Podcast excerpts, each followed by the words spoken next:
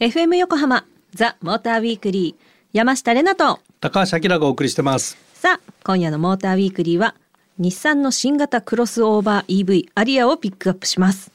えー、アリアアリアといえばまあなんか、うん、キムタクの CM のイメージが今は大きいですけど、うん、でもなんか結構発売されるずっと前からあの日産の本社のあそこに飾ってあったりとか、はいはい、なんか見る機会は多かったなと思うので、うん、あの見るたびにかっこいいなって思ってました。あはいはい、そうそんなアリアですけれども、うん、えー、日産にとってはどのような存在の車になるんですか？これあのやっぱり日産のその、電動化今進めてるでしょ、はい、まあ、EV のフラッグシップなんだよね。だから早く出したかったんだけど、うん、まあ、例の半導体の問題とかさそういうのでなかなかこうタイミングがうまくいかなくてっていう、まあすごくちょっと伸びちゃったんだけど、はあ、ようやく出てきました。というところで、はい、そうそう。で次世代のこう、うん、実用性を重視した次世代のモデルっていう、まあ、日産もさそのやっぱ量販車メーカーだから、うん、やっぱ実用車っていうところは大事にしていて、はい、それの次世代車であると。うん。未来感ある、うん、じゃあ次世代車って何よって。まあね。まあ日産としてはね、インテリジェントモビリティという。はあ、聞いたことある、うん、インテリジェントなんだよ。すげえってことですね。うん、そうそう、すげえってことなんだけど、まあ、あのコネクテッドでこう AI を搭載して、はい、うんとか、うん、まあこれアレクサが入ってるんだけど、えー、アマゾンアレクサね、アレクサの搭載とかでこう家の家電とつながるとかほらもう次世代感あるでしょ？あるある。おしゃべりできちゃうんだ。すげえ、はい、えー、ではではそのグレードだったりスペックだったりサイズ感だったり基本情報を教えてください。はいはい。まずサイズは、えー、C セグメント。割とだからコンパクト SUV ってことなんだけど、全長が4.6ぐらいかな。4.595はい。4.6、うんうんうん、幅が1850お高さが1655おちょっと高い。でホイールベースがね2775結構広い。だからキャビンが広い。あいい。うん、いいです、ね、そうなんですよ。で、これエクストレイルがまあ C セグメントなんだけど、はい、まあエクストレイルに比べると全長はまあマイナス95なんでちょっと短いんだけど、はい、幅がプラス30ってとこなんで、はい、まあ、ちょっと鍛えた感じ、うん、ちょっと鍛えた感じ？なんだかよくわかんないけど。でグレードが、えー、B6B9 っていう2つまずあってこれ何かってあのバッテリーの大きさですね。で B6 ってバッテリー6。そ B ですか？66キロワットアワーを搭載してます。で、はい、B9 の方は91キロワットアワーを搭載してますというところで、うんうんうんで、えー、FFF と かつったのが FWD って台本には書いたんだけどそうそうそう何？って思っちゃって、うん、これあのフロントホイールドライブの略でまあ FF のことよ。あそう言ってほしかった。あの FF っていうとフロントにエンジン積んでんじゃん。はい、でもこれエンジン積んでないんでそれで FF じゃなくてフロントホイールドライブって言い方をしてるんだけど。なるほどなるほど、まあ、あの FF だと思ってもらえ よかったです。はい。でこの FF とそれから四駆と両方あの B6B9 両方にあって、はい。えー、FF の B6 が、はい。えー、航続距離で470キロ。で B9 の大きいバッテリー積んだ方は、はい、FF だと610キロ走る。600キロってすごい距離だよね。すごいですね。で今リーフがあるじゃない、はい、リーフのバッテリーの大きいの積んでるのが、うん、リーフ E プラスっていうグレードがあるんだけど、はい、それがね航続距離が458キロ。おそれでもすごいのに、うん、で、うん、このリーフの買う人から聞くと、い。やそこまでいらないなっていうお客さんも結構いるんだって。へだからまああの使い勝手を考えて、うん、な長距離ばっかり求めてもっていうところも多分あると思う当然値段上がるからさバッテリーが大きくなればね。はい、そりゃそっか。で今あのえっと AWD と B9 はまだ出てきてなくて、はい、とりあえずこの B6 のフロントホイールドライブモデルが出ましたと。でこれが539万円でございます。まああの補助金もあるんでね実際これよりはもっと安い値段で買えるんだけど。すごい。うん。さすがにまだ見てないですよね走ってるのね。まだまだそらそか。まだはい。あのもう間もなく。間もなく、はい、ちょっとワクワクしながら探したいと思います、うん、はい。それではここで一曲挟んでこの後も日産アリアの魅力をまだまだお届けしていきます。FM 横浜ザ・モーターウィークリー山下れなと高橋明がお送りしてますさあ、今夜のモーターウィークリーは日産アリアをピックアップ。続いては行動でのインプレッションをお届けしてまいります今回は B6 の FWD モデルに試乗されたそうですが、あきらさん実際に運転してみた感じはどうなんでしょうか？これがね、おととてもよろしいんですよ。よろしいいただきました。はい。良い。はい。で、日産はそのインテリジェントモビリティって言ってるんだけど、はい、まあそれの中身がインテリジェントパワーとか、インテリジェントドライブとか、インテリジェントインテグレーテッドとか、まあそういうふうに分かれてるんだけど、はい、そのインテリジェントパワーっていうのはこう、ドカンって押されるパワーのことではなくてね、うんはい、あの滑らかにスムーズに気持ちよく加速するみたいなのをインテリジェントパワーみたいな言い方をするのね。でこの感触的にはまあね雑味がないっていう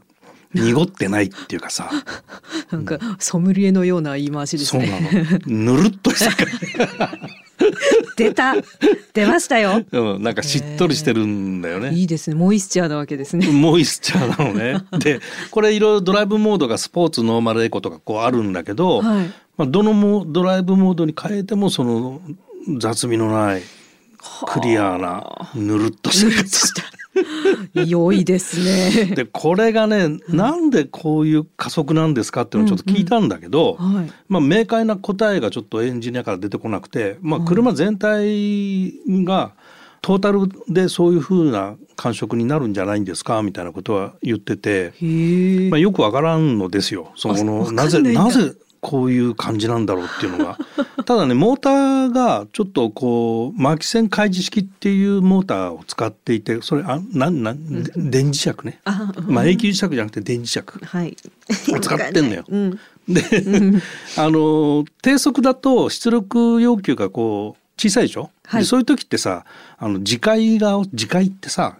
こ電気の。磁波の磁そうそうそうそう、えー、の磁界がこう抑えられるんで、はい、無駄な電磁波みたいなのが出てないみたいなさ、まあ、そういうことが影響してるのかなっていうのをちょっとあの思ったんだけど、はい、正確なところはだから分かりません。えー、ミステリアス面白い、うん、まあね日産の人もねそこら辺はこれやったからこうなんですって言えるといいんですけどねみたいなこと言ってたから。なんかできちゃったみたいな感じが。いやそんなことないね。そこは狙って作ってるんで。失礼しました。でインテリジェントドライブっていうのは、はい、まああの先進的なあの運転支援技術とかそういう新しい技術を使った、えまあ、例えばこれでいくとえー、プロパイロット2。おお 2, 2を搭載してます。やば。で、この2は、まあ、ハンズフリー。同時車線内ハンズフリーができますみたいな。はい、スカイラインで搭載したやつね。はい、で、この車がすごいのは、はい、プロパイロット2で運転してる時は、えー、ステアバイワイヤーで運転してます。はい、なんでしょうって感じなんだけど。ワイヤーってあれだ、なんか聞いたことあるぞ。はい、これね、うん、電気的にステアリングが動いていて、えっ、ー、とシャフトがつながってないんだよね、出た出た。そうですね、うん、ハンドルは飾りです。でなんでそういうふうになってるかっていうとハンズフリーで走ってる時に地面が傾いてたりした時に、修正打を当てるでしょ、うん、当然。はい、で当然修正打を当てるんだけどコラムシャフトがダイレクトにそのステアリング装置を動かしてると当然ハンドルが動くじゃん。はい、で触ってないのにハンドルが勝手に動いてるわけよ。でそれ気持ち悪いなみたいな あるじゃない。なんかね握りたくなっちゃう。でステアバイバイにすると、うん、修正だはタイヤは動いてんだけどハンドルは動いてないのよ。マジ？そうそうだからドライバー気づかない地面がこう傾いてんだってことに気づかないってことよ。お利口すぎて人間ついていけんでないですね。すごい。うん、でまあこれはあのそのプロパイロット2を使ってる時だけなんだけど、あの人間が操作してる時は物理的につながっている、うん、まあいわゆるラッカンドピニオンで動いてんだけどさ。はい。うん。まあそういうのが。ででこう手応えが変化すると全然そうじゃなくて、うん、とてもあの手応えも分かりやすいしまあ、地面からのフィードバックもいっぱいあるしなんか変なことは全然ない、ね、ない、うん、うわうん、そうなのよ。であとは加えて、まあ、電気自動車なんで静粛性？やはり、うん、それがめちゃめちゃよくできてて風切り音もないし、え。ー、で粒皿っていう,、こう地面のざらつき、はい、それも室内に入ってこないし。本当ですか、うん、もうそれととっても高級ね、うん、それはぬるってなりますよ。全体的に。そうなのね。面白い、うん、なんか車内空間も先進性を感じるデザインっていうことですけどそうそうそう。スイッチ少ないみたいなイメージでした、うん、まあスイッチもそう少ないのもそうなんだけどこれ、うん、まあ日産でいうとこのインテリジェントドライブの方なんだけど、はい、まあ快適性とか心地よさとか、うん、広々したインテリアとか、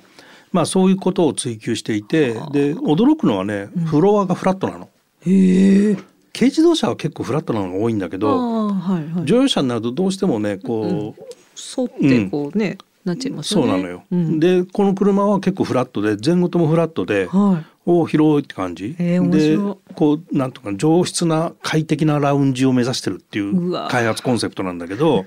それを感じさせるのがねセンターコンソールで、うんはい、それ結構幅広なのよ。だから高級感があるんだよね。でそれが木目調で。でそれがね、うん、面白いことに電動で前後に15 15センチ動く。なんでなんで？面白い。やっぱさシートポジション違うじゃん。ああそれに合わせて。合わせて自分の好きなところに持っていける。いや それはラウンジですわね。そうそうそう私も乗りたい。私も乗りたい。はい。はい、ということで、うん、えー、ここで山下の勝手なイメージを言わせていただきます。日産アリア。とにかく健康にこだわり、一切の添加物を排除した生活をしているので、なかなか食事に誘いにくい人が乗っていそう。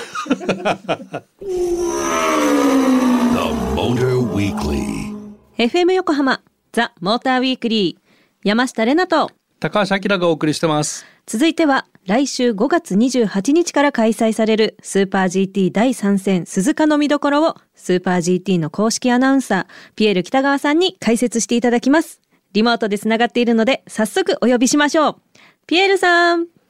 はい、こんばんは、ピエール北川です。こんばんは。よろしくお願いします。こんばんは。よろしくお願いします。お願いいたします。ピエールさんの早速なんですけれども、はいはい、えー、今夜5月21日は小学校開校の日ということで、あの、あきらさんと私たちどんな小学生だったかっていうお話をしたんですけれども、はい、ピエールさんにも お聞きしていいですか？どのような小学生？でしたか。そうですかね。もう40年ぐらい前の話ですもんね 私の場合も。えっとそうですね。あの私小学生の頃からやっぱりまあ小さな頃から物心ついてから車が好きだったもんですから、もう小学生の時ってね学校の登校するときに、車の車種名を、うん、あのこういろいろ見る車、見る車、全部言ってました。ね。うん。えー、やるやる、あやるんだ。やりやっぱりやるんだ。で、もっと高度になってくると、はい、あの近づいてくる車の、まあ、いわゆる排気音ですよね、エンジン音というか、それを聞いて、あこれはこの車じゃないかっていうのをこう当てているっていうね、まあ、今からすると結構なあの鉄道だったらてっちゃんって言われますけど、車ちゃんですよね、車ちゃんですね。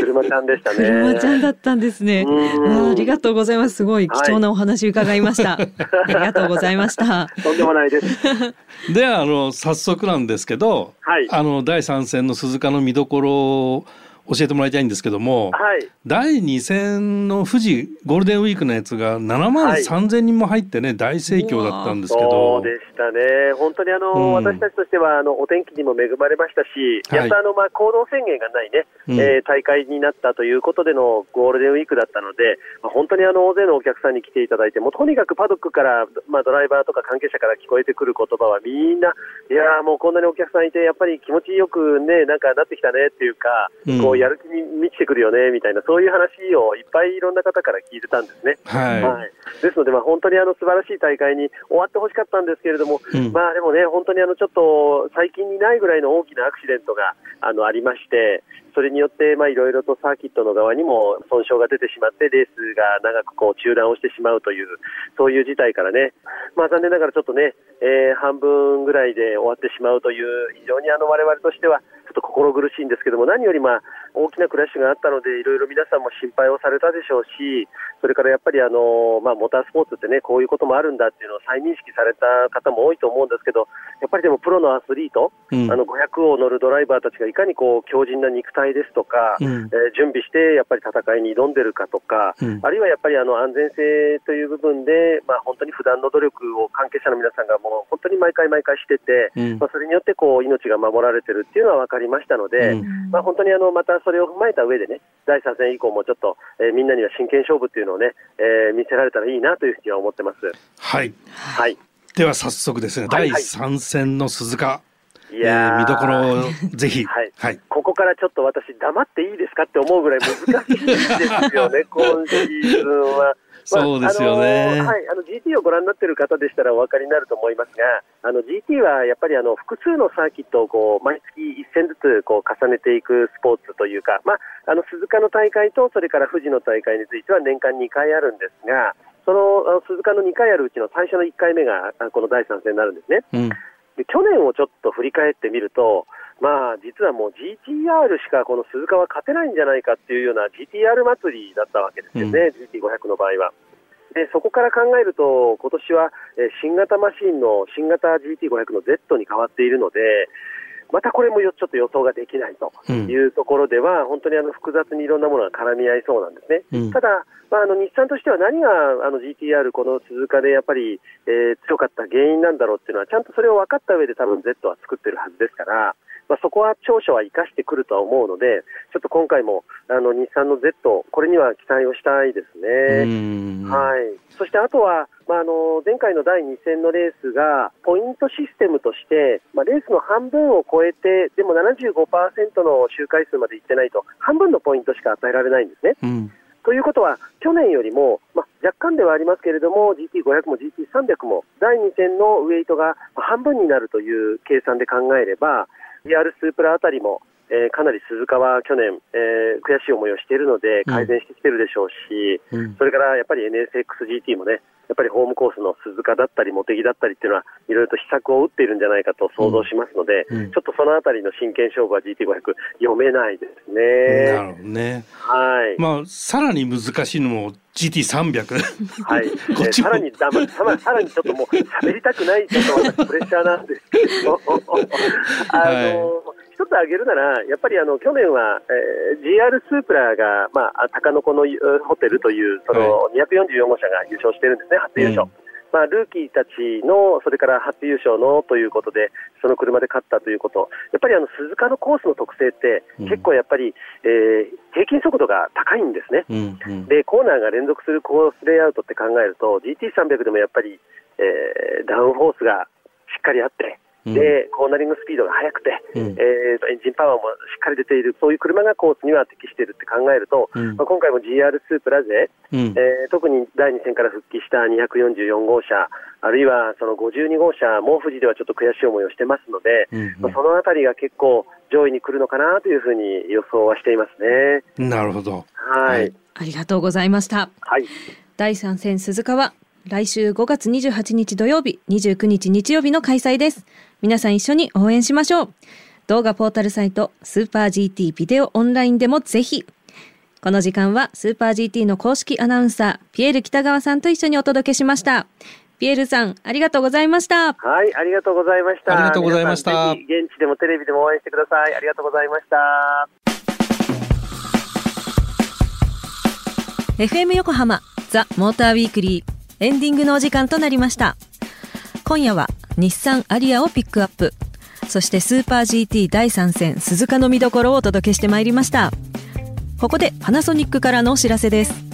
この番組でも取り上げたパナソニックのカーナビストラーダ。軽自動車や乗り続けた愛車にも10インチの大画面が取り付けられハイエンドモデルは圧倒的な美しさと見やすさを追求した10インチの有機 EL ディスプレイを搭載しており地図が見やすく地デジやブルーレイが高画質で楽しめます。本当に綺麗でしたよね。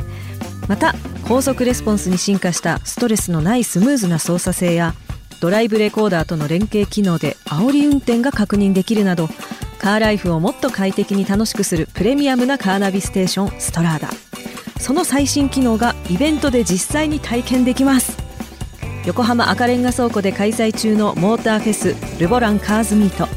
明日22日日曜日は朝10時から夕方5時まで開催されていますのでパナソニックのカーナビストラーダをリアルに体験してみてはいかがでしょうか？これね本当にね見てもらった方がねあのいい本当に綺麗なんだよね。ですよね。ぜひぜひ体験してほしいです。そして番組ではリスナーの皆さんからのメッセージを随時募集しています。メッセージの宛先は tm アットマーク fm 横浜 .jp tm アットマーク fm 横浜 .jp まで。メッセージを採用させていただいた方にはザ・モーターウィークリーオリジナルステッカーをプレゼントします。また車情報満載ザ・モーターウィークリーウェブオートプルーブでは日産アリアの記事も掲載されていますのでぜひチェックしてみてください。ということでここまでのお相手は山下れなとモータージャーナリストの高橋明でした。また来週